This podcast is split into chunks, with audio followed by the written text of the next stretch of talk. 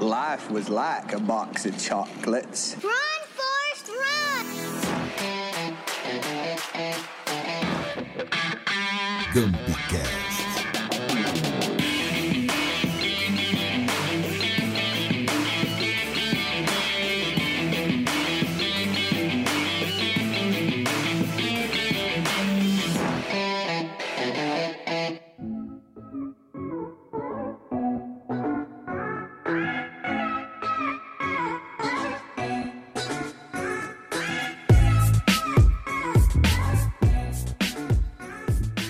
Aê! Começando mais um Gumpcast, episódio 7 da segunda temporada e calculamos 17 episódios do Gumpcast, galera. E aí? Quase maioridade! Uh, que delícia! Esse podcast é produzido pela galera da Gump Casa Criativa, que é mais do que uma agência de publicidade.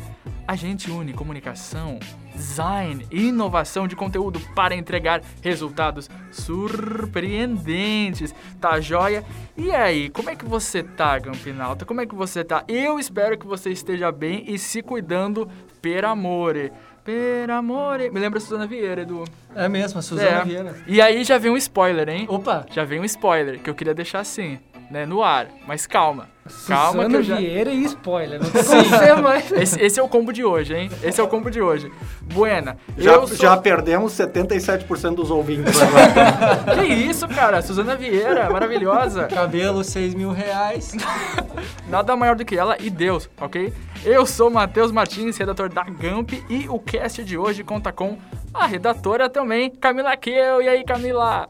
E aí, um, Matheus, e aí, galera, tudo bem com vocês? Satisfação de estar aqui novamente pra gente bater um papo e aprender também juntos. Camila mandou um grave, né? E aí, é, muito que bem. Isso aí são 12 anos de rádio. Mandou bem, mandou bem. Muito bem. O CEO da DMF, o Daniel Hostdryer. E aí, Dani? Que prazer estar aqui. Ah, esse é o momento que todos esperávamos, né? Mandou um grave também Mandou lá, um grave né? lá. Se o bom, negócio é pra bom. ser grave, vamos, vamos essa, fazer, né? Essa é a região que vai predominar É, é. o programa hoje. Isso aí. E também o CEO, cheios de CEO, ok? Da Gamp, o Michael Dias. E aí, Michael? Fala galerinha! Prazer estar aqui novamente. O diretor de arte, Roger Uchoa. E aí, Roger? Fala galera, estamos de volta. É um prazer. O prazer é todo nosso, Roger. Roger é à, distan- à distância, mas sempre próximo. Que isso, que isso. O mídia, Renan Vargas. E aí, Renan? E aí, gurizada, bora lá. Bora lá, bora lá. Vamos que vamos. Vamos que vamos. Vamos que Um vamos! abraço especial para a Beta. Hashtag vamos que vamos. Vamos, que, vamos. vamos. E agora, atenção, hein? Atenção todos. Tan, tan, tan, Conforme eu falei, tínhamos um spoiler.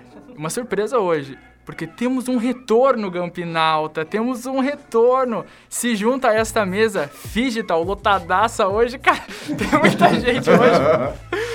Quem é? Quem é? Quem é? Qual será?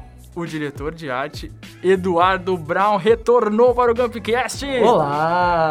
Aê! Aê! Que isso? Não, não, não. Aplausos, Eu não aplausos. mereço. Tava na geladeira, tava na geladeira. Um ano na geladeira. Eu voltei. Ah, não, que satisfação retornar é, para esse espaço que sempre me acolheu com tanto carinho, né, Matheus? Sim. E agora é trabalhar bastante, erguer a cabeça para fazer os três pontos e ajudar a equipe, né, a conquistar o título, né? É isso aí, é isso aí. Vamos, Ah, vamos que vamos! Vamos que vamos. Abraço dois a Beta. Toda vez que rolar um vamos que vamos, a gente manda abraço, combinado? Não Ok. pode perder a conta, hein? É, não pode perder a conta. Beta vai ir também em casa anotando, hein? Bueno, este podcast durante a quarentena tá sendo gravado parte em casa. Sinto muito pelas vozes robóticas e delays que aconteceram no episódio. E parte no estúdio Onyx. Mas é claro, é claro que nossa técnica de áudio continua sendo do Betinho, nosso parceiro mais do que querido. Aê, Betinho! Aí, Betinho! Betinho, Betinho. Abraço à distância para ele, porque a gente não pode se ficar muito perto, tá bom?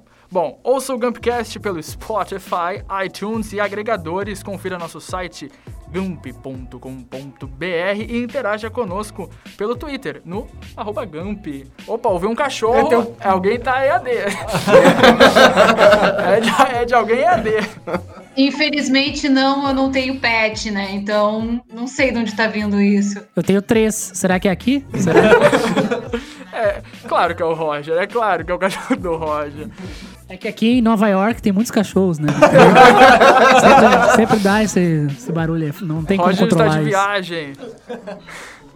Bem, bem, bem, muito bem. Hoje vamos abrir o arquivo Spotify, dando continuidade ao nosso seriado especial. Ele que é um serviço sueco e hoje é o streaming de música mais famoso e relevante do mundo, com, escuta só, 286 milhões de usuários, sendo que 130 milhões são de contas premium, segundo dados do próprio Spotify, divulgados no primeiro trimestre de 2020. E hoje, para além da música, é uma grande, uma grande plataforma de podcasts, sendo o melhor colega de trabalho de muitas pessoas. Não é mesmo? Não é mesmo, Com Edu? certeza. Com certeza. Bueno, então, episódio de hoje, Arquivo Podcast. Tentei mandar o grave, mas eu não tenho muitos graves, mas tentei. Bueno, o Spotify é certamente uma das grandes revoluções na maneira de consumir música, né, Michael? Ele acabou desbancando muito a mídia física, tirou o foco do download pirata e se destaca, se, se tornou referência, né, nessa questão. Como foi essa construção de tornar o que ele é hoje e ele foi fundamental para difundir o streaming de música? Na verdade, a gente pode falar que ele faz parte da grande revolução tecnológica e digital que o mundo viveu. Ah, se a gente fazer um resgate da história da música, né? Ah, lá nos primórdios era música ao vivo, né? Eram as pessoas que tocavam e as pessoas que ficavam ao redor para escutar. Com o tempo, ela começou a se propagar por ondas de rádio, por LPs, né? Dos LPs fita cassete e assim foi evoluindo. Só que essas evoluções levaram décadas para acontecer, né? Muitos e muitos anos para acontecer. Lá no final dos anos 80 veio o CD, que daí, né, ganhou espaço, tanto que o mercado dos LPs despencou, né, o CD ganhou uma, uma proporção gigantesca. E depois do CD a gente começou a ir pra, inclusive para curtir música, vamos falar lá do mundo do DVD. E lá no final dos anos 90, com a, uma maior popularização da internet, começou a ideia de se ter músicas no computador. E, e ao se ter músicas no computador, abriu o mercado da pirataria. Então as pessoas pegavam CDs, copiavam as músicas para o seu computador e usavam programas como Napster, Emule, para compartilhar música com, com pessoas de qualquer lugar do mundo. Então aí, eu- aí foi o momento que a gente começou a ter a- uma digitalização real. Lá no CD a gente já falava que era música digitalizada, né? Mas ah, a gente começou a ter a digitalização de um arquivo. Aquele arquivo era música. Era um MP3 já. E esse MP3, então, ele. Aí que a internet e essa digitalização da música proporcionou acontecer o que a gente vive hoje. Daí a gente começou a ver um mercado onde daqui a pouco surgiu um iPod, né? Um iPhone. A Apple começou a entrar nesse mercado de música com o iTunes. E, e- e os próprios celulares começaram a evoluir. E a gente, porque lá no início nós tinha que copiar a música para celular, o próprio iPhone, né? Tu tinha que comprar a música individualmente, baixar e colocar no teu celular e transferir via cabo. E isso foi evoluindo a um ponto que, cara, a música tá acessível, né? Começaram a surgir os streamings e o Spotify foi o grande cara que surgiu para esse player, que a música se transformou extremamente acessível em qualquer lugar, né? A história deles é, relata muito ah, como tudo isso aconteceu e como eles foram surfando essa onda. Porque eles começaram no computador também, né? A ideia de ouvir música no computador. Só que a ida pro celular, a, a- o, a- o acesso cada vez maior à internet é o que fez ela se popularizar da forma que se popularizou, né? Bom, no começo do programa eu até trouxe um dado sobre a quantidade de usuários que tem no Spotify e a quantidade de usuários pagos, que é, é- é menos da metade, né? Então, o Spotify proporciona essas duas opções, né? O free e o premium. É diferente do Apple Music ou de outros que é só pago, né? Por exemplo. Porque até hoje, pro Spotify, é interessante manter esses dois planos, Michael. o propósito do Spotify é música para todos. E eu acho que isso foi um, um boom. Até lembrando as pessoas que talvez não usaram o Spotify lá no início, é, a ideia da conta free, ela surgiu para convidados e, e tu só conseguia entrar se tu fosse convidado por outra pessoa que também era um usuário free, né? Até para que o, o próprio Spotify conseguisse controlar crescimento de demanda de consumidores no Spotify para poder corrigir possíveis problemas na plataforma, melhorar a performance e desenvolver a ferramenta, né? E no início ela começou até, inclusive, a tu podia pagar com eh, músicas individuais, né? Para baixar músicas no teu celular. Ou tu não podia baixar músicas se tu não fosse eh, premium, né? Óbvio, então ela começou a criar aquele processo de vantagens. Tu paga, tu tem determinadas vantagens. Tu não paga, tu, tu acaba sendo impactado por menos recursos. No início, inclusive, o aplicativo do Spotify era o free era só radio. Tu não conseguia ter um playlist, montar um playlist. Isso tudo foi evoluindo com o tempo, né? O, o que a gente tem hoje é uma modalidade onde a gente tem acesso a tudo pelo free, desde que a gente aceite ser impactado por propaganda, né? Então o free é isso. E, e a diferença do, do pago, eu acho que é a comodidade de tu poder baixar as músicas. Na verdade, eu- essa é uma informação até que me corrijam se eu estiver errado. O free hoje não baixa ainda, né? Não, não baixa. Não baixa, É, tu então é ouve das online. vantagens que Pro Tu tem. ouve online, né? Agora, o... essa comodidade de tu poder baixar, não precisar ter internet. Eu sou um usuário de Spotify há muitos anos. E, ah, e, e eu já comecei pagando por essa questão de poder baixar. Mas aí, Michael, vou te dizer que pra mim a, a melhor coisa é não ouvir o anúncio. O exemplo que eu sempre dou é, tô lá ouvindo Dark Side of the Moon, o álbum conceitual por excelência, né? Tô lá na metade da minha viagem, aí de repente entra aquela propaganda no meio do disco, aí não tem como, né? Estraga a experiência. Estraga Estraga toda a toda a minha experiência, né, de ouvir meu Pink Floyd. Não, e isso que tu falou de viagem, né, Du? Ah, é super cômodo tu pegar, conectar no Bluetooth do carro. Olha, olha como a tecnologia foi nos ajudando, né? Antes eu tinha que conectar o cabinho no rádio do carro. Hoje eu entro, ele já. Ele, ele, já pega sozinho. Se eu der, ele já sai tocando. E eu, e eu escuto sem estar preocupado com 3G, né? Ah, tô numa viagem daqui a Santa Catarina, Grande Sul, Santa Catarina. Vou escutando meu playlist de forma tranquila. Então, é- é- aí vem a- os pontos da comodidade, né? E eu acho que esse é um ponto hiper relevante para ter o tamanho de assinantes que tem, mas ao mesmo tempo free, é porque tem uma galera que quer ter música, e tá alinhada com o propósito deles, música para todos. Então, o cara tem acesso a não sei quantos milhões, eu me lembro que foi faz alguns anos que eles atingiram 10 milhões de músicas. Hoje Ah, deve ter Atual- mais. atualmente é 60 milhões de músicas Imagina. e 1,5 milhões de, de podcasts. Imagina, tu ter acesso a todo essa, esse mundaréu de música aí ah, de graça. Então, assim, mu- mudou o comportamento de consumo de música. Ah, tanto que eu acho que a gente começou a ver comportamentos de músicos diferentes. Daí o Edu tá aqui muito melhor pra me chancelar do que isso, né? O- os músicos, eles sempre trabalhavam muito em álbum, né? Vou montar um álbum, vou montar um trabalho completo. Tem que lançar um CD, né? Ou tem que lançar um DVD. E, e a gente começou a ver muito, muito artista lançando single. Sim, Single, que era uma co- single. que, que no início, quando a, a, a- a música começou a, ser difundida em mídia física, né, a cultura do single era muito forte, né? A gente tá vendo um retorno a, a- a essa prática, né? Porque ah, houve a cultura do single, aí o disco começou a ser vendido, então, como álbum mesmo, né? Uma compilação de músicas, e agora voltou esse, lance do artista lançar o single. Agora são álbuns de singles, né? É verdade. Não, inclusive, a gente tava discutindo isso, Renan, né? Aham. O Wolfpack, que vai lançar, uma banda que a gente curte, que vai lançar um disco agora. E eu até falei esses dias pro Renan, cara, eles não lançam disco. É Mas só eles estão lançando. É só o single. E eu acho que eles já lançaram mais da metade do disco, né? Foram, foram seis músicas já. Eles estão de- desde o início do ano, eu acho que Aham. lançando, né? É. E nada do disco ainda. A cobrança aqui pro Wolfpack, viu? É por isso que quando uma cantora pop lança um CD, já não tem mais música pra ouvir, porque todas já foram feito clipe, single, filme, tudo que era possível antes, entendeu? É, mas essa é uma prática também com os artistas indie, né? Também acontece a mesma coisa. Hoje mesmo, uma artista que eu gosto muito, chamada Sharon Van Etten, lançou uma faixa dela e lançou ali só pelas plataformas musicais, entre elas o Spotify, porque é uma faixa de não sei quantos anos atrás e tal, que nunca tinha sido nem digitalizada e que foi hoje lançada como um single assim também. Então é um. E o Spotify é, é uma plataforma muito boa para esse tipo de coisa, né? E eu quero fazer um adendo só para mostrar essa questão do consumo de música e por que, do, por que o Free é tão importante e o Spotify considera isso tão importante. Em dois anos, quando o Spotify começou a crescer, porque o Spotify ele é da Suécia, né? Tu já citou, né? Quando o Spotify começou a crescer na Suécia, em dois anos ele baixou lá no início, a gente tá falando lá de 2006, 2008, né? Ah, ele baixou 25% a pirataria de música no país.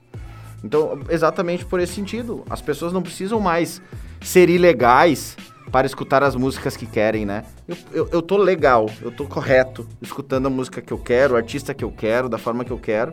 Só que o Spotify tá se rentabilizando com mídia, né? Daí ele vende espaço de mídia para as empresas pagarem. Agora é muito curioso quando a gente fala em pirataria, e aí voltando para o Napster, o quanto o, o, processo de comportamento do Napster, ele, ele é berço para o Spotify, né? Uhum. Porque o Napster, ele nasceu e, e quando surgiu a briga, quando tinha um, um prêmio da MTV que o Metallica ah, foi sim. totalmente contra a ideia do Napster e, é, e, o Napster se posicionava que na verdade não era pirataria, que eles estavam compartilhando música. Era uma lógica tipo assim, eu tenho o CD, eu te empresto o CD. Eu empre... é, a, o Napster defendia que eles não eram pirataria, eu estava só compartilhando. Uh, e obviamente o, o, Napster revolucionou a indústria da música, né? Depois disso as vendas de CD despencaram, uh, as pessoas começaram a consumir o, o digital. E se a gente parar para pensar o, o, Spotify como negócio, a lógica é a mesma. É, eles tiraram exatamente a ideia do, da pirataria. É uma plataforma que tu tem disponível a música que tu quiser, a hora que tu quiser, e tu procura. Se nós estamos falando de 60 milhões de músicas, a música que tu pensar vai estar tá lá. A lógica do negócio, então, hoje o que, que a gente percebe como a gente consome música, é, ele tem um passado na pirataria, né? E vê que, é uma evolução, que a ideia do negócio surgiu por isso. Então é, é bacana que, que reforça o que o Marco falou.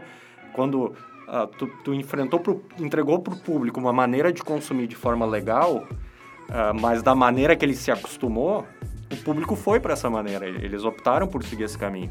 Então é muito bacana para a gente ver como tem uma ligação de evolução, não é, é o CD morreu, surgiu, né? Tudo isso tem uns passos de, de comportamento, aquela coisa de pensar no cliente, não na plataforma. E né? houve um período, né, Dani, de... É engraçado que ah, isso começou com o Napster, né? Agora que tu falou do Metallica, eu lembrei, né? Eles ficaram até bem marcados por isso, né? Foi a cara do combate à pirataria na época, né? O Lars Ulrich foi muito criticado o baterista do Metallica, né, por isso. Mas é engraçado que a partir desse momento, até uma, esses serviços de streaming se popularizarem, a gente viveu meio que um limbo, né?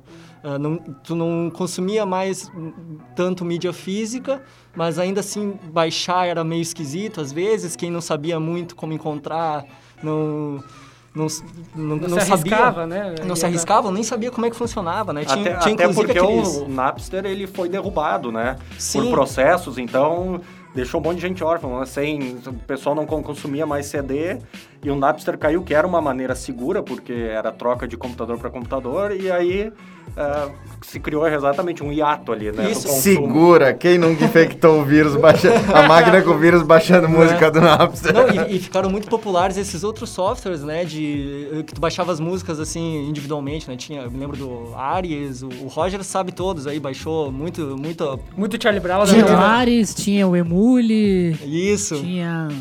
Tinha o Casar também, acho que é. Casar. Cara, é, é, muito software. Tinha uns Ô, Roger, diferentes. Roger, eu, a, a, gente tá te olhando na webcam e parece que a Polícia Federal tá batendo aí. pode ser, pode ser. Bom, Tô mas... baixando Mandalorian temporada 2 aqui agora. Arquivo Star Wars, vem aí, hein? Bom, mas o Edu já falou da experiência com a música, né? Da, do, do, anúncio atrapalhar a experiência dele ouvindo o, o, The Dark Side of the Moon. Mas o Spotify também cria complementos na hora de experienciar a plataforma, né, Dani? Como uh, apresentar as letras, né? Mais recentemente, que eles estão colocando. Uh, acompanhar o que os amigos estão ouvindo no mesmo tempo que tu está ouvindo. Conectar celulares para colocar na fila na hora de escutar música, que é um, que é um feature muito massa. É isso, uma boa né? lógica. É muito bom. E claro, as play playlists que a gente já já vai entrar nesse assunto. É, como essas ações agregam a experiência de ouvir música hoje em dia? Aí a gente entra naquela lógica da, do quanto a plataforma é inteligente, quanto ela, ela é interessante. Porque se a gente parar para pensar, uh, o Spotify é muito mais do que música, muito mais que podcast. Ele, tem, ele criou um senso de comunidade.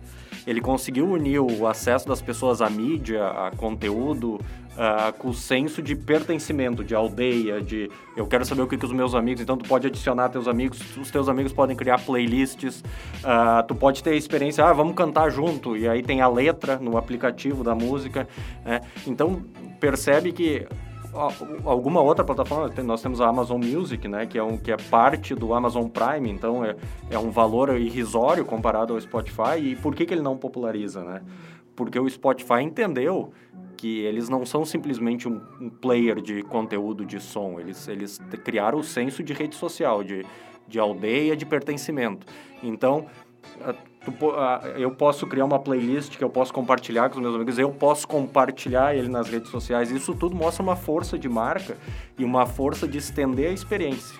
Não só a gente viver no nosso mundinho, que quando a gente estava falando, voltando à ideia do Napster, né, de compartilhamento, eu compartilho as minhas músicas, ah, o Spotify entrega isso também. Eu posso compartilhar, eu, eu monto uma playlist, eu sei que o Edu, por exemplo, é um artista para criar playlist, né? Porque ele Gosto cria, muito. cria uma playlist, ele cria uma capa bacana, é, e, e tu colocar isso no mundo e dizer aqui, ó, isso que eu gosto, é, é isso que eu quero ouvir e eu quero compartilhar.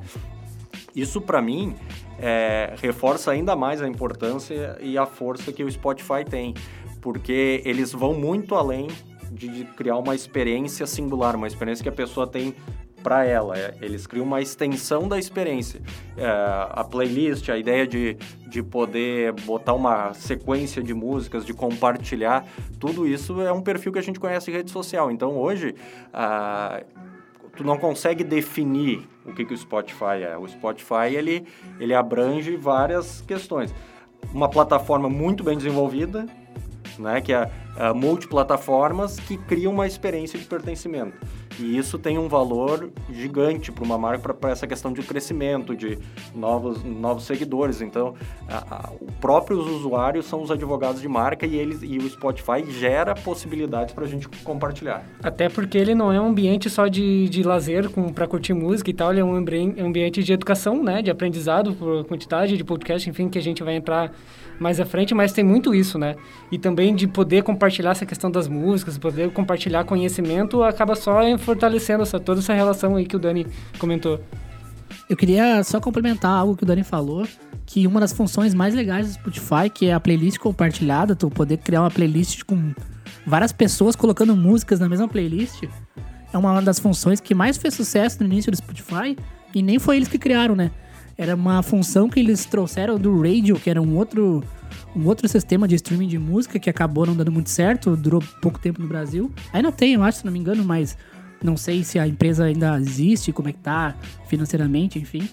E pra te ver, né, eles foram tão inovadores em várias coisas que eles fizeram que até reaproveitando ideias de outros serviços de streamings, eles conseguiram agregar e melhorar o serviço e fazer ele ser popular, né?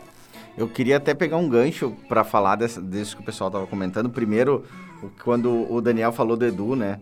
Na verdade, o Edu e qualquer usuário, ele é um grande curador de conteúdo. Que tem tanta música que a gente não conhece, ou tanto artista que a gente não conhece. Sei lá quantos artistas meus amigos já me apresentaram. Tu conhece esse artista? Pega aqui, olha a playlist, me manda a playlist, eu escuto, bah, que incrível, vou, vou passar a escutar. Então, todos nós passamos a ser curadores. Talvez aquele negócio que a gente fazia informalmente antes, ah, tem um CD, empresto pra ti, vai escutar. Agora, digitalmente, isso ficou muito fácil, porque tu tá ouvindo, tu lembra do teu amigo, tu lembra, já manda pra ele, ele já passa a escutar, que passa essa ideia de senso de comunidade que o Dani comentou, né?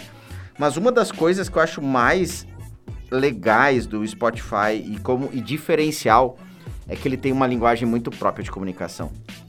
Ele, ele, ele age muito numa ideia da importância da música e da música estar acessível para as pessoas. Tem algumas frases, vocês abrirem o aplicativo, por exemplo, a próxima música pode mudar a sua vida. Ou outra, outra chamada, aonde a música, aonde a próxima música vai te levar. É- é- ela insere a, a música num contexto de que ela faz parte das nossas vidas. Em todas elas, que nem comentou, ah, ela é muito, a gente ouve muito no trabalho, mas a gente ouve muito no carro, a gente ouve muito no churrasco, a gente ouve muito de noite pra dormir, No Lavando banho. a louça. né? A gente No ouve banho. tomando banho. Então, assim, a- eles inseriram a música. Eu acho que isso também é um grande diferencial do Spotify. Eles inseriram a música onde a gente tá. E daí ele- eles começaram lá no computador, mas hoje ele tá no nosso celular. Hoje ele tá dependendo do carro no carro, ele tá na televisão, ele tá no tablet, no videogame, ele tá em tudo que é lugar. Então, aonde eu tiver, eu acesso a minha conta, dou um play, tô curtindo as músicas que eu gosto, que eu quero, porque tá tudo conectado né? A playlist que eu montei no celular, ela tá na minha televisão. Então, é, é, essa questão assim de. Eles, eles fizeram a música realmente nos envolver. Antes, a gente. Poxa, gente, eu vou me lembrar lá da época que eu vi LP, né?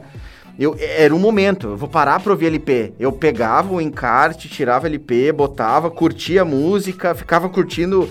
Era meio que um momento assim nostálgico, até por isso que eu acho que o LP voltou com tanta força e até tem um dado lá na frente, já tô dando. Já vamos, já, já vamos chegar na, Já tô dando, no físico. mas né, falando físico, eu não vou puxar agora, mas. Uh, Hoje a gente, eu não vou dizer que a música banalizou, mas a gente escuta música a qualquer hora. A gente música artista a qualquer hora. E isso é bom, isso é, isso é acessibilidade, isso é proporcionar música para todos, que é o propósito do Spotify, né? Antes de entrar nesses dois pontos bem importantes para nossa conversa, é, tu falou que a música tá o tempo todo com a gente, né? Ela envolve a gente o tempo todo e também acaba sendo um alvo das marcas. Então, Camila, qual é o objetivo dos negócios hoje? É criando playlists específicas, né, para suas marcas, para os seus negócios e como funciona essa estratégia? Estratégia?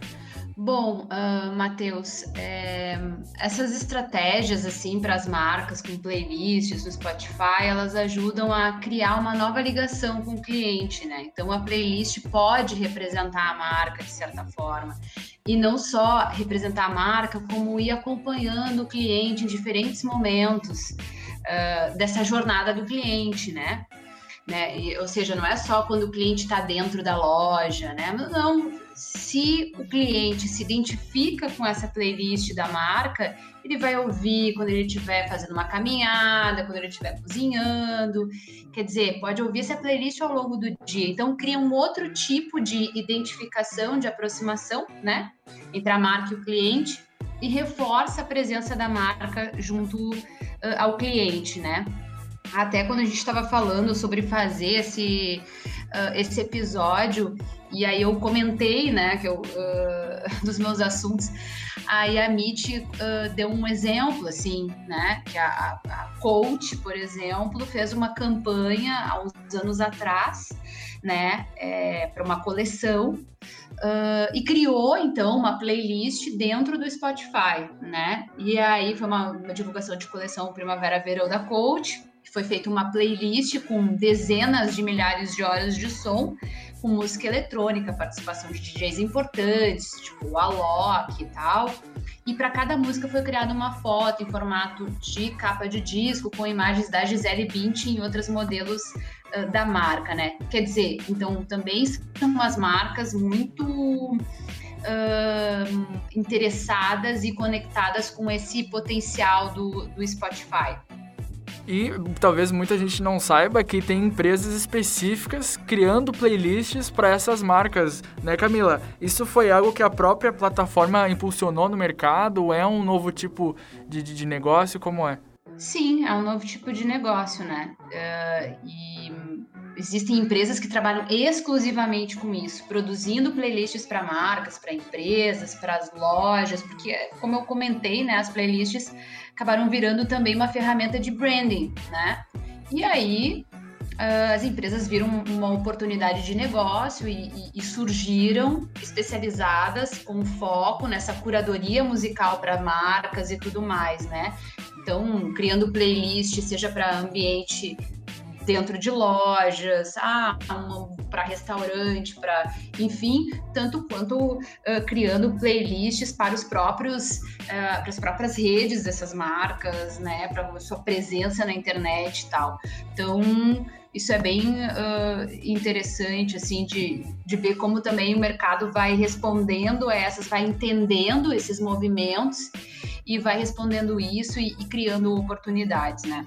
É legal citar, tem um cliente nosso, a Germânia Móveis, né? Que tem uma loja em Nova Petrópolis, uma loja enorme de móveis.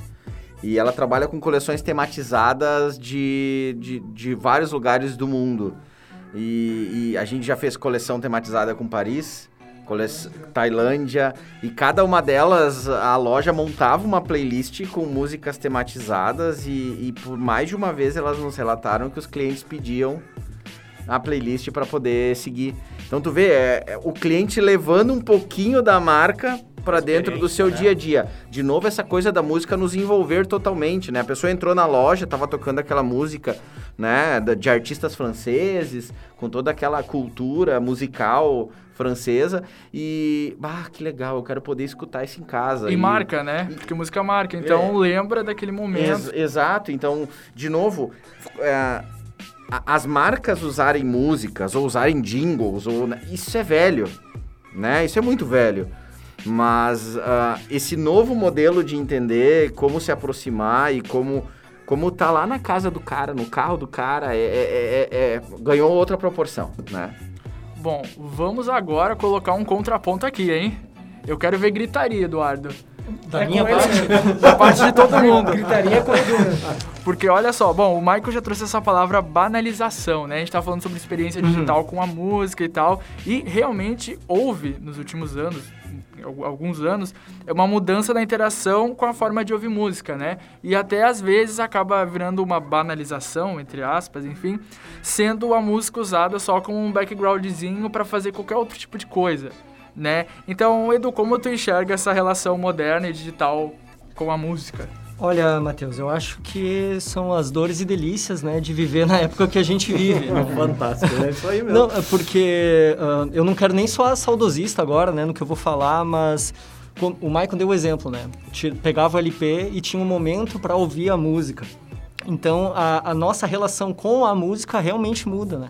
Eu não tô nem dizendo para pior ou para melhor, tô só constatando que existe Ela é uma diferente, diferente. é Exatamente. diferente, Ah, eu não consumi tanta mídia física, assim, eu, eu peguei o final do CD e já entrei na, na parte do, da pirataria, etc.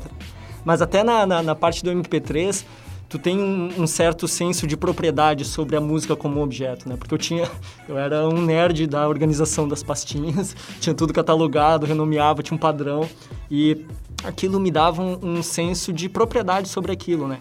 No Spotify, eu acho que a gente perde um pouco isso, né?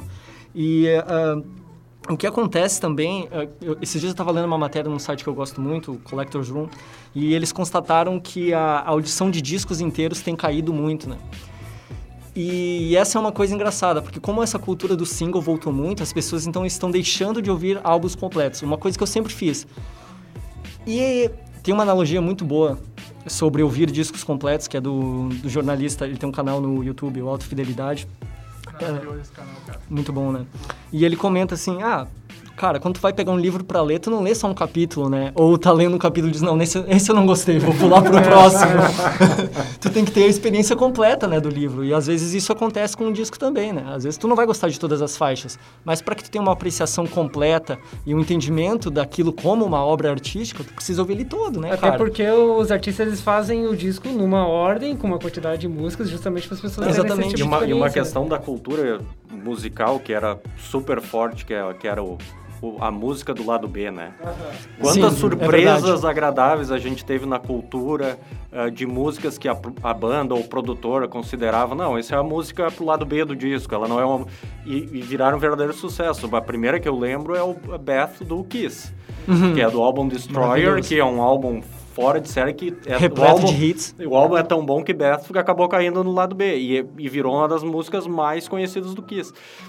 Quando a gente, o público absorvendo música de um, de um jeito diferente, é, começa a mudar essa cultura, porque a- o artista não tem mais a obrigação de ter aquela mídia física que ele precisa colocar aquela música, aquela música que ele não acredita, né? Ele precisa lançar o hit.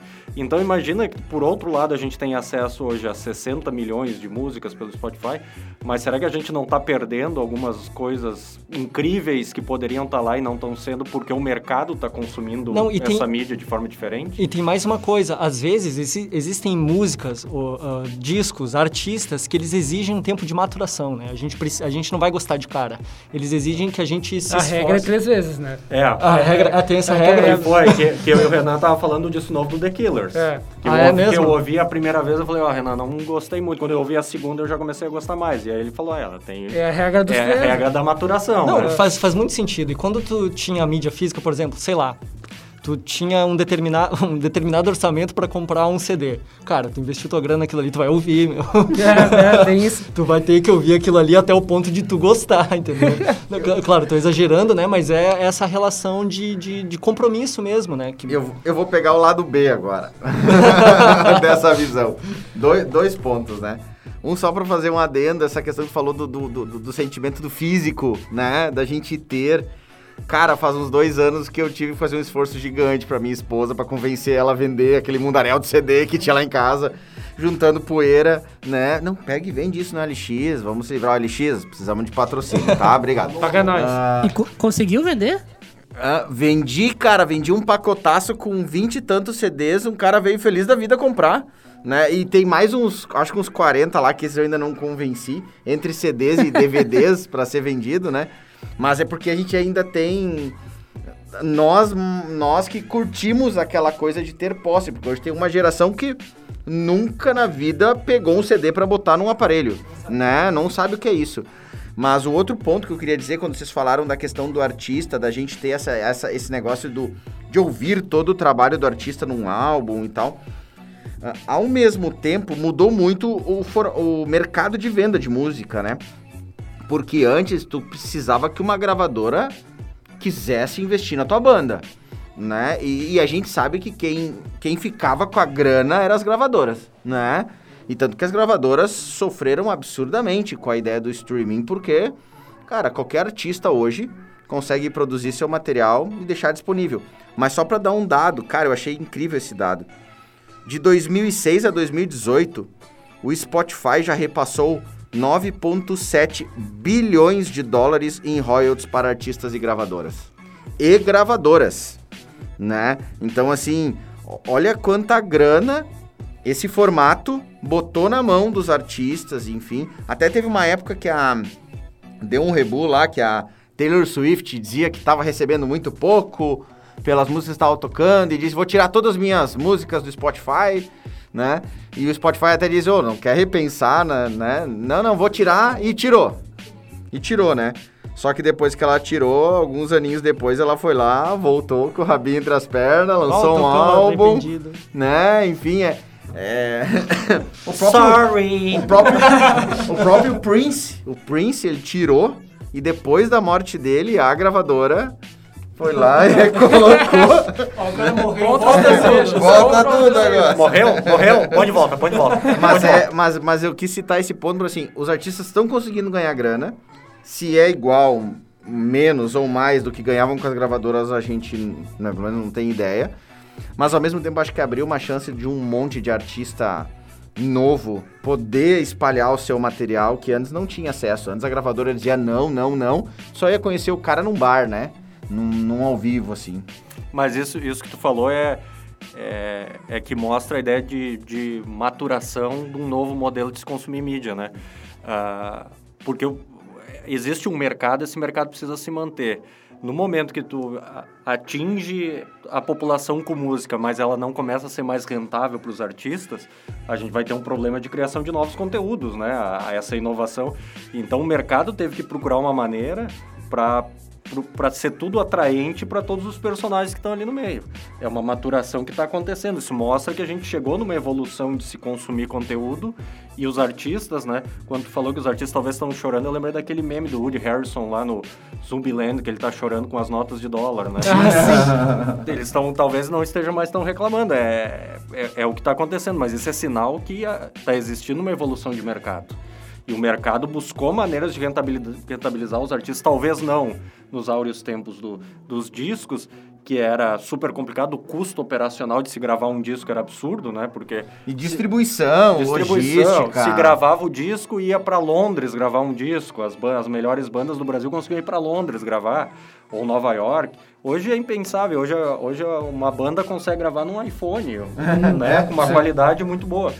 Então eu a gente estava falando ali da, da, questão dos discos, eu sempre digo que nostalgia é algo perigoso, né? Acho que acho que esse que é o grande barato, né, na verdade, do Spotify, né? Porque quando a gente tinha uma mídia que era muito mais atrelada à coisa física, era difícil você ouvir uma, uma banda, sei lá, indie finlandesa, como é que tu ia descobrir isso, né?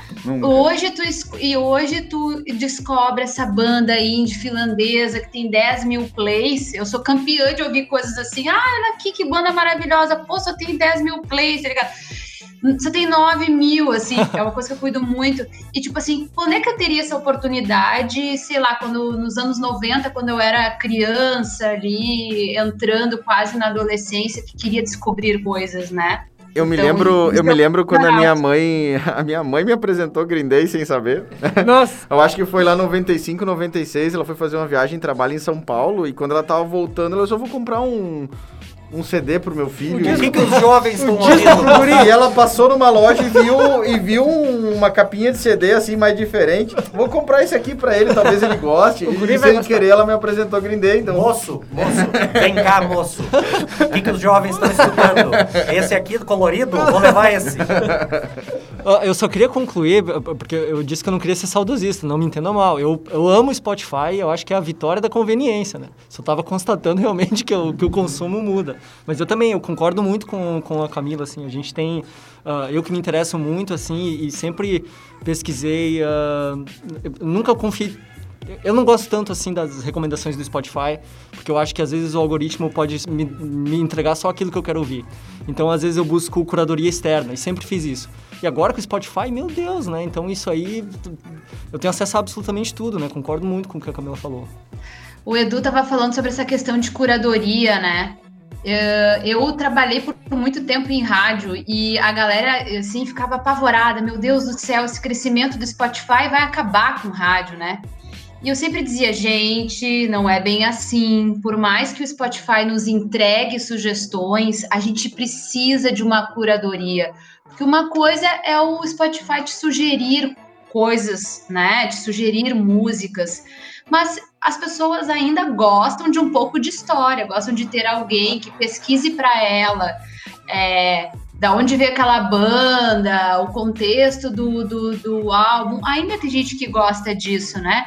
Então vai um pouco ao encontro do que o Edu tá falando, né? De, de gostar de uma curadoria. Eu gosto muito de fazer playlist, eu tenho zilhares de playlists no meu perfil lá e faço, mando para os amigos, distribuo, mas eu sei que elas são músicas que estão ali e esse contexto as pessoas só entendem se elas uh, sacam de música, se elas gostam de música.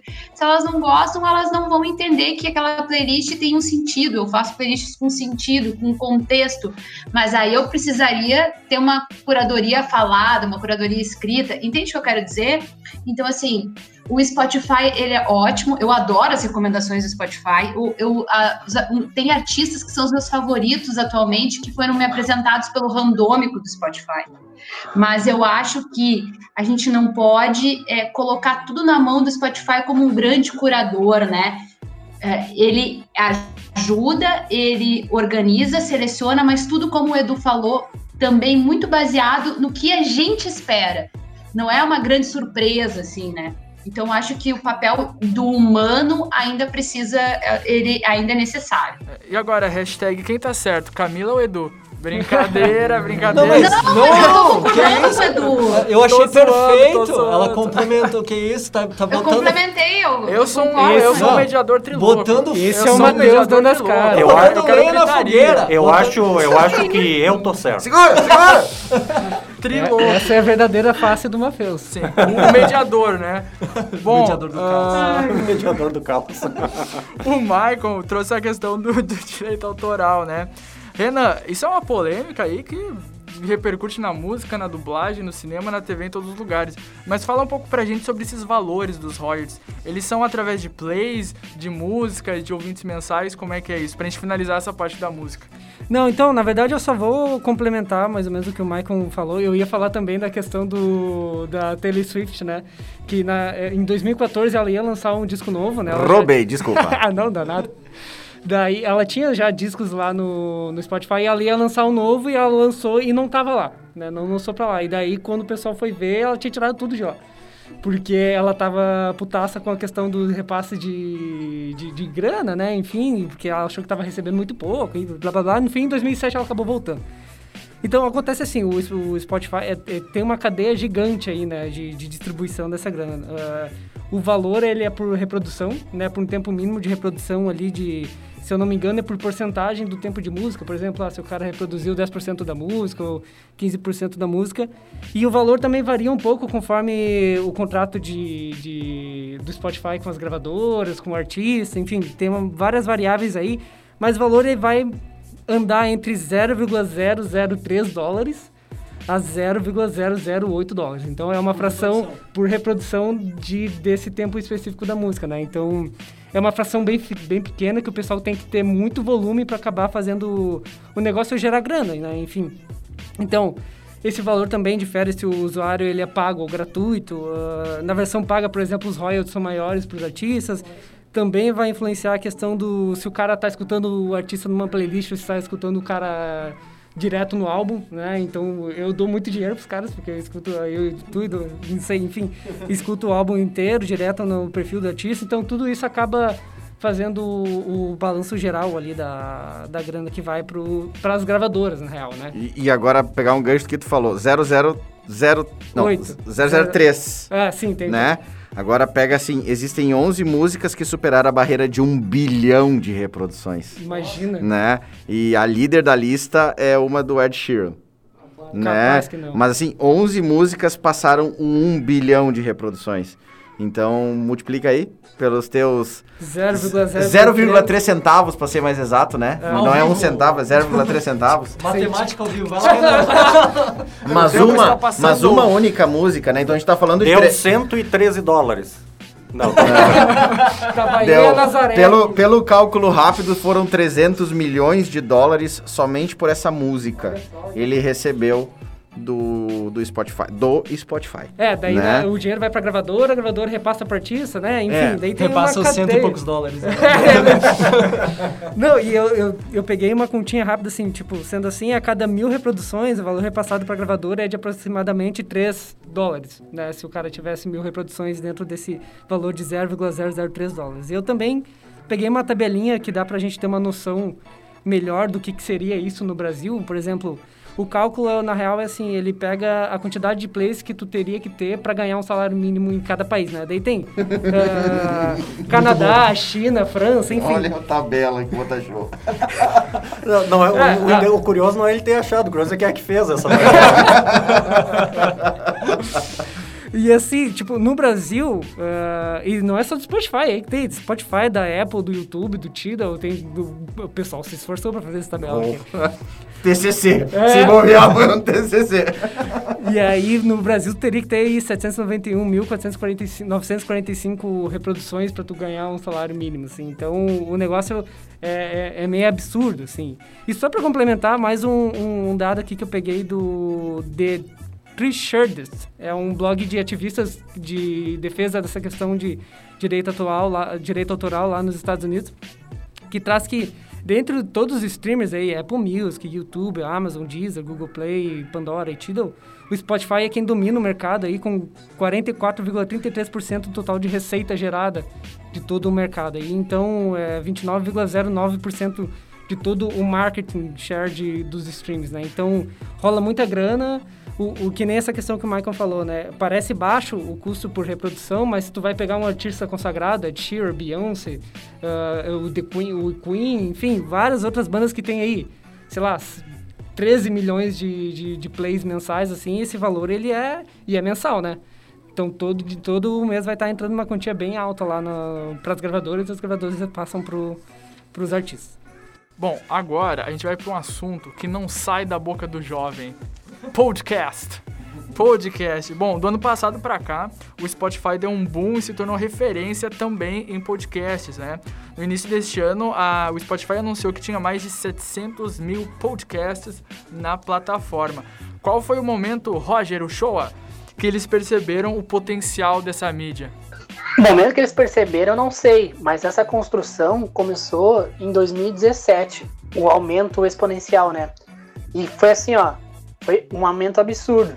Por exemplo, em 2017, o Spotify, ele tinha menos de 2 mil podcasts registrados na plataforma. Em 2019, já são mais de 500 mil. Então, assim, né, mais de 498 mil em apenas dois anos. Porque o, podcast, ele assim co- como o YouTube, o YouTube é a casa dos vídeos, né? Hoje em dia, se você fala assim, ah, eu vou ver um vídeo, você já automaticamente pensa que a pessoa tá indo no YouTube ver um vídeo. Porque o YouTube virou sinônimo de vídeo. E o podcast, ele nunca foi uma mídia fácil de fácil acesso. Sempre foi uma mídia, né, com muita dificuldade para as pessoas poder escutar, porque elas tinham que entrar num site, assinar um feed RSS, baixar o programa em MP3 para botar no celular. Então, assim, sempre foi um caminho é um, não é um muito trabalhoso, mas hoje em dia, com tantas facilidades, o podcast não tinha essa facilidade de dar um play com um botão, né? Então o Spotify chegou com essa proposta de ser a casa dos podcasts, o sinônimo de podcasts. E tá investindo fortemente nisso, né? Bom, e o podcast é algo em expansão segundo o próprio, o próprio Spotify, que cresce cerca de 200% ao ano e 2020 é tido como o ano do investimento. Não sei se ainda é. É, eu ouvi, É, eu ouvi, as condições mudaram, né? é, Mas, eu ouvi alguns anteriormente- dados dizendo que os, os acessos aos podcasts andaram caindo exatamente porque muitas pessoas Usavam em escutavam trânsito. em trânsito, né? Seja de carro, ônibus, ou inclusive atividades físicas em academia ou na rua. E como por um bom período essas atividades tiveram que ser restritas, né? as pessoas em casa não muitos não acabavam não ouvindo podcasts. Mas né? tem louça pra lavar. Tem Então, louça é pra uma lavar. oportunidade Louça- oportunidade Tem faxina pra fazer. Louça, Não, não louça é o meu momento eu de lavo ouvir. louça ouvindo podcast. É, a não louça é nego. o meu momento de, de É, podcast. o louça tá acumulado há seis meses lá. Tu lava a louça, Dani? É verdade Lavo, isso? claro. E faço um trabalho magnífico. Bom, Então, o 2020 ia ser um ano de grande investimento, né? Dentro do, do pessoal que, que, que escuta podcast, sempre existiu a piada, ah, esse é o ano do podcast, porque cada ano é pra melhorar e nunca mudava muita coisa. Só que 2019 realmente foi o ano do podcast. Primeiro porque a Globo entrou no mundo dos podcasts. Então, quando a maior TV brasileira entra, faz seu próprio podcast, é porque a coisa começou a, ficou sé- começou a ficar séria. E daí o Spotify fez um evento voltado para podcasters, que foi o primeiro, a primeira edição, né? A segunda já não vai, já, já era para ser esse ano, já não vai acontecer. Mas enfim. Então o crescimento foi muito grande. E eles trouxeram alguns dados, por exemplo, ah, o, o podcast no Spotify cresce mensalmente 40%. Então a cada mês tem 40% mais podcasts sendo registrados. 14% das pessoas que estão no Spotify escutam podcast. Já é um número bem grande. 70% das pessoas que escutam podcasts compram produtos que podcasts anunciam. É uma outra informação bem importante. E a taxa de retenção é 80%. Então, ou seja, a pessoa vai ficar lá ouvindo a sua marca, o seu produto, ou o que, que você tem a dizer, por 80% do tempo. Os outros 20% é apresentação, enfim, encerramento, agradecimento. Então, são dados bem importantes. né? Esse dado da questão de retenção é incrível. Isso a gente sempre conversa com clientes quando a gente entra no tema podcast, né? Se a gente pegar vídeos de YouTube e nós vamos lá ver 100 mil views, isso necessariamente não quer dizer nada, né? Porque ele pode ter investido uma grana, contou lá 3, 5 segundos de, de visualização, contou como view, somou lá e o vídeo tem um minuto e, e se tu vai ver a linha de retenção do vídeo, tu perde 90% da audiência desses cento e poucos mil em 7, 7% do vídeo, 10% do vídeo. Ah, agora tu vai pro podcast, a retenção é altíssima, a quantidade de plays é mais baixa, né? Muito mais baixa, não, não é, não são 100 mil plays que nem num vídeo, talvez. Mas se tiver mil plays lá, a chance de 800 pessoas desses mil plays ter escutado até o final o episódio. Então é, é altíssima, é uma mídia extremamente relevante para quem segue. E também o tempo de reprodução, né? Porque o que estudos dizem é que o YouTube ele consegue segurar as pessoas por, com atenção a um vídeo a cada 8, até 8 minutos. 8, 8 minutos é o limite de atenção que o YouTube tem, né? Depois, se a pessoa continua, é porque ela realmente quer muito ver aquele vídeo. E o podcast não, né? O podcast trabalha com uma base de mais ou menos 50 minutos a uma hora. Então é uma coisa muito discrepante, né? Pra te reter a atenção de uma pessoa que talvez seja teu cliente depois, né? Bom, a gente tá indo pro, pro fim do programa de Ah, hoje. não. Já? Já? já. A gente não ia criar uma playlist aqui agora? Bom, pra finalizar, na opinião de vocês, é, qual é a estratégia, qual o elemento faz um negócio ser referência? Pensando assim, streaming de filme, Netflix, é, pesquisa na internet, Google. Apesar de que eu ainda às vezes uso o Bing pra pesquisar alguns endereços de marcas e produtos. Tu sabe? faz isso? Eu faço. Por quê? Eu acho confiável às vezes. Tu deve ser o único de Novo Hamburgo fazer isso. pois é. É, Novo Hamburgo é região. Novo Hamburgo de região. pesquisa no Bing. Bom, o cara é muito hipster mesmo. Hipster, cara. Google, Síndrome de nunca, underground. Vocês usam Google, nossa. Google, tá? Nossa, isso Tá é muito O celular baixa. do Matheus é de flip. É muito trend. E música, Spotify, é, música e podcast pro Spotify. Então, esse elemento é, é uma ideia, é um propósito, é um conjunto? O que, que vocês acham? Eu acho que tem a ver com, com a entrega, conjunto e momento. Muitas vezes a gente vê na, na história empresas que surgem, ideias que surgem no momento errado, quando o mercado não está necessariamente pronto. Uh, o Spotify acabou juntando tudo isso. Ele, ele surgiu no momento certo, ele soube surfar essa onda uh, desse consumo de streaming que estava surgindo muito forte por causa do próprio streaming de vídeo, por causa de toda a cultura do YouTube. A ideia de ter acesso ilimitado né, por um, um valor mensal, ele, eles, eles chegaram no momento certo e fizeram muito bem feito. Então a ideia de, de, Quantas vezes a gente já escutou a ideia, surge um aplicativo, surge alguma coisa e a, a pessoa diz, ah, mas eu já tive essa ideia, né? Por que, que eu não fui atrás? Porque não é tão simples. A, a ideia de virar sinônimo de algo, ela está muito associada ao momento e saber lidar com, o momento certo e buscar. E muitas vezes isso acontece de forma acidental. Né? A gente vê aí é, quantos exemplos de negócios que surgiram e viram uma oportunidade, mesmo talvez sem não acreditar. Então, eu acho que a estratégia não é só necessariamente a, a capacidade de estar no momento certo, mas também a habilidade de se manter nesse topo.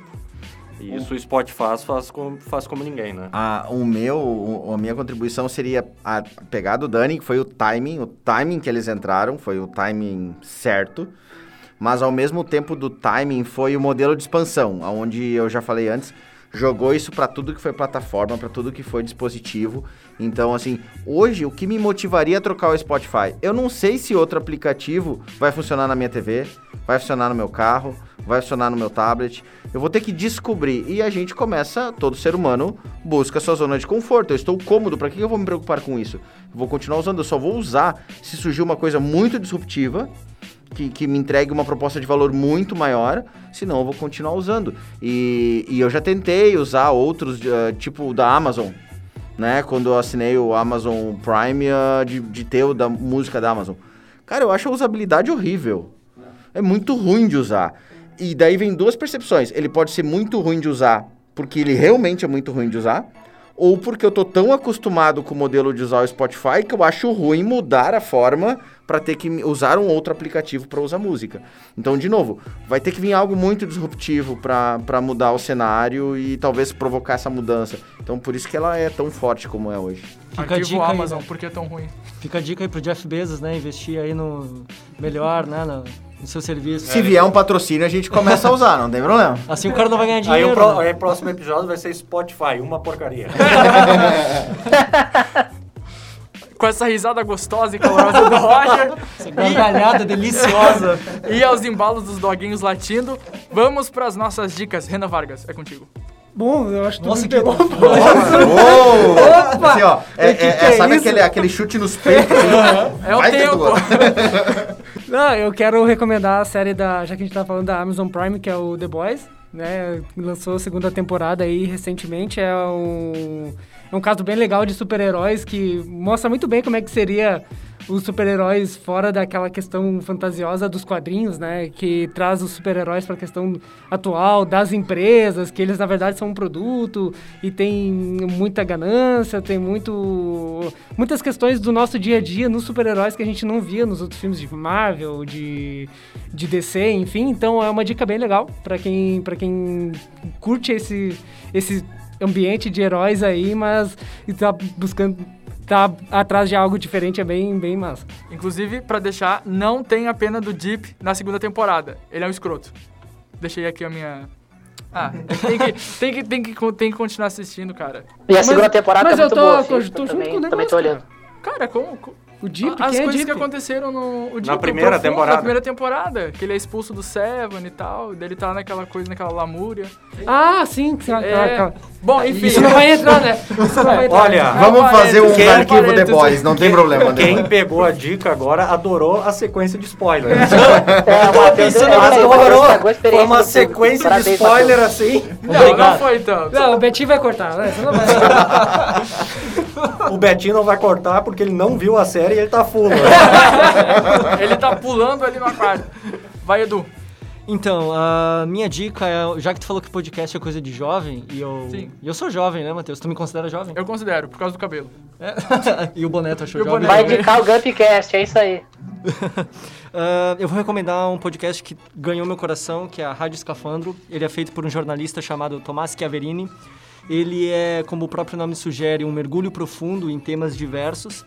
Ele tem uma produção excelente, ele tem uma narrativa muito bem construída e ele às vezes toca em assuntos bem polêmicos e ele é uma pessoa bem politizada, mas às vezes ele também toca em temas um pouco mais leves uma duração mais ou menos de uns 50 minutos e ele traz é, entrevistados para debater os assuntos que ele se propõe. E eu tenho alguns exemplos aqui de episódios que são muito bons. Por exemplo, O Amor nos Tempos do Tinder, Seu Cérebro no Insta, Por que Amamos Armas de Fogo. E um que eu acho especialmente bom, que se alguém tiver interesse for atrás, é um que ele fez que é Suco de São Paulo, onde ele anda por São Paulo entrevistando as pessoas e refletindo sobre esse uh, ambiente. Então é Rádio Escafandro. Eu virei um apoiador muito orgulhoso, tô lá contribuindo todo mês e inclusive convenci o nosso saudoso amigo Mikael, Mika, a, a contribuir também. Fica aqui um abraço então pro grande camarada Mikael e a recomendação é, e a recomendação então é a Rádio Escafandro no Spotify. Shows. Roger Show. Então, a minha dica também vai ser um podcast, já aproveitando que estamos no, no assunto aí. E a minha indicação é o Modus Operandi, que é um podcast da Carol Moreira, aquela que faz todos os vídeos sobre Dark, e junto com a Bel Rodrigues e a Mabê.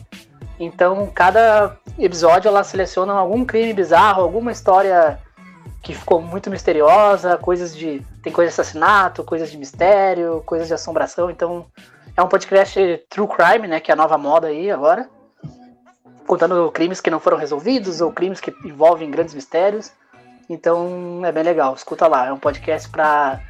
É pra dar medo, mas não dá medo, porque elas contam de um jeito, não digo divertido, mas um jeito que não vai te assustar. Então é bem legal. Eu gosto de ouvir bastante. Eu que sou medroso, gosto de ouvir bastante essas histórias. eu então... jurei que ele ia dizer é pra dar medo, mas eu sou muito corajoso. então fica aí a dica: é o Modus Operandi, podcast sobre crimes. Massa. Camila que eu. Bom, é, então já que a gente está no tema Spotify, eu vou indicar, para quem gosta de música, eu vou indicar é, seguir ali no Spotify duas gravadoras. O primeiro é um selo chamado Bionet Records. Esse selo foi criado uh, pelo Dustin, do Beach Fossils, que é uma das minhas bandas favoritas, junto com a esposa dele. E é um selo de música indie, e é ali no perfil deles, uh, eles criam playlists com músicas desses artistas da casa, né? Mas também de outros artistas. E ali eu descobri muita coisa a, a partir das playlists da, da Bionet Records, esse selo aí que é de Nova York. É bem, bem jovem, assim. Eles fizeram esse selo. O, o Dustin era de uma outra gravadora, que é a Capture, e aí saiu pra, uh, da gravadora e fundou a dele. E o, a outra é um grande clássico né? Que é a Sub Pop, que é a gravadora, uh, uma gravadora histórica, né? A gravadora independente de Seattle. Foi a primeira que contratou, é, a primeira gravadora a contratar o Nirvana, as, as bandas do grunge. Curiosamente, hoje estou com uma camiseta do Nirvana.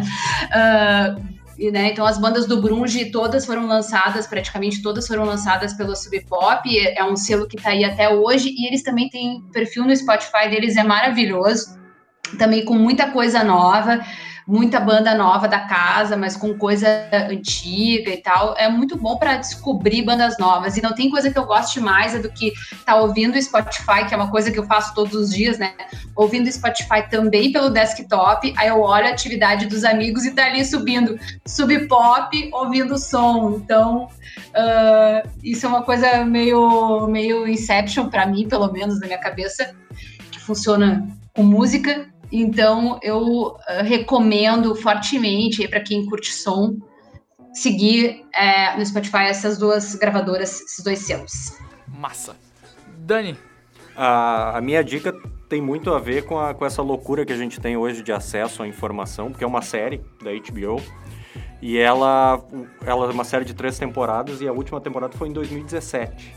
Isso, e há pouco tempo eu consegui consumir ela, que é The Leftovers né? E um dos criadores da Leftovers é o Damon Lindelof, que é um dos criadores do Lost.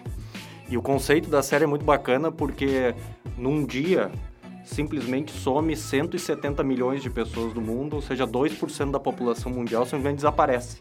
E por essas três temporadas eles mostram como é que as pessoas lidam com isso, né? E daí no final é que nem Lost, não entende porcaria Não, não. O final é muito bom, olha, né? porque eles Ele- ele acertaram. corrigiu, então. Porque eles acertaram, porque eles fizeram só três temporadas. Então, assim, não teve aquela.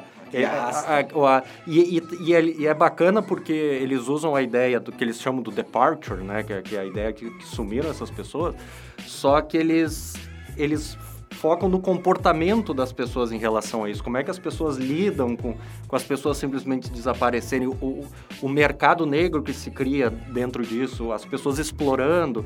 É, é muito bacana porque ela, ela tem essa, essa pegada do, do, do misterioso, mas ele, ele tem muito a ver do comportamento humano. Ela, hoje, você pode ser consumida na HBO Go, né? Que é uma das plataformas que não, não é tão amigável assim para se mexer, mas é, é tão bacana porque ela acabou em 2017 e era uma série que estava assim naquela eterna lista que a gente tem, né, do quero assistir mais tarde, né? E um momento eu resolvi parar e assistir e foi uma verdadeira maratona. Ger- Realmente são assim ah, oito episódios por temporada, alguma coisa assim. São episódios longos de uma hora, ah, em alguns casos até uma hora e meia.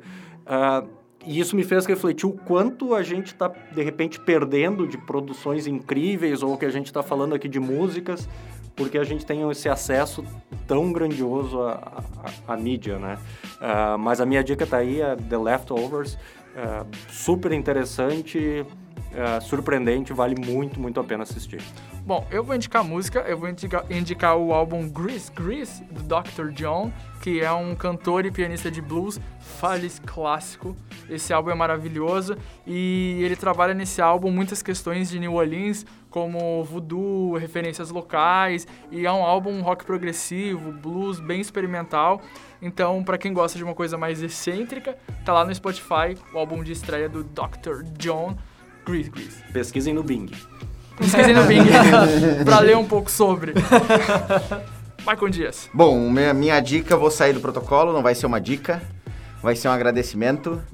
Ah, temos presente aqui no podcast seu Rogerito, seu Roger, seu Roger. Ah, ele, é, semana passada, deixou o nosso time, né? Deixou o time da Gama, foi bater asas em novos desafios. E eu quero fazer um agradecimento aqui no podcast, registrar aqui, porque foi por influência dele que nasceram as ideias ah, de a gente criar um, o Gumpcast, de eu também criar o meu podcast, Na Mente do Consumidor. E foi a inquietação que a gente conhece, que o Roger tem por conhecer tudo, por saber de tudo, que, que foi essa faísca que acabou criando esse projeto tão legal que a gente toca. E que, que a gente não ganha nada por tocar ele, né? A gente usa muito para botar as nossas ideias para as outras pessoas ouvirem, trocar muita ideia. Muito legal a gente poder sentar sempre em, em roda, mesmo que seja virtualmente, para estar trocando ideias do que, que a gente convive no dia a dia, das nossas opiniões. Eu acho que esse é uma ideia de um espaço aberto, isso é incrível. E queria agradecer publicamente aí o- ao seu Roger por ter inspirado esses projetos e ah, quem sabe em próximos a gente convida aí a participação especial do seu Roger.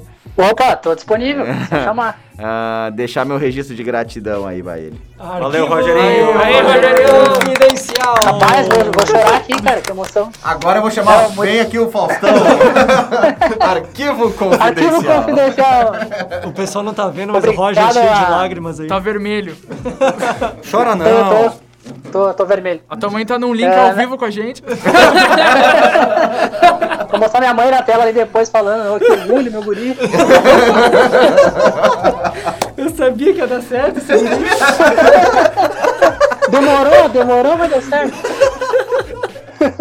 Não, eu agradeço a oportunidade, foram dois anos de Gump, né? Eu fui pra geladeira do podcast um tempo ali, mas é bastidores, né? gente? Essa história a gente conta no livro depois.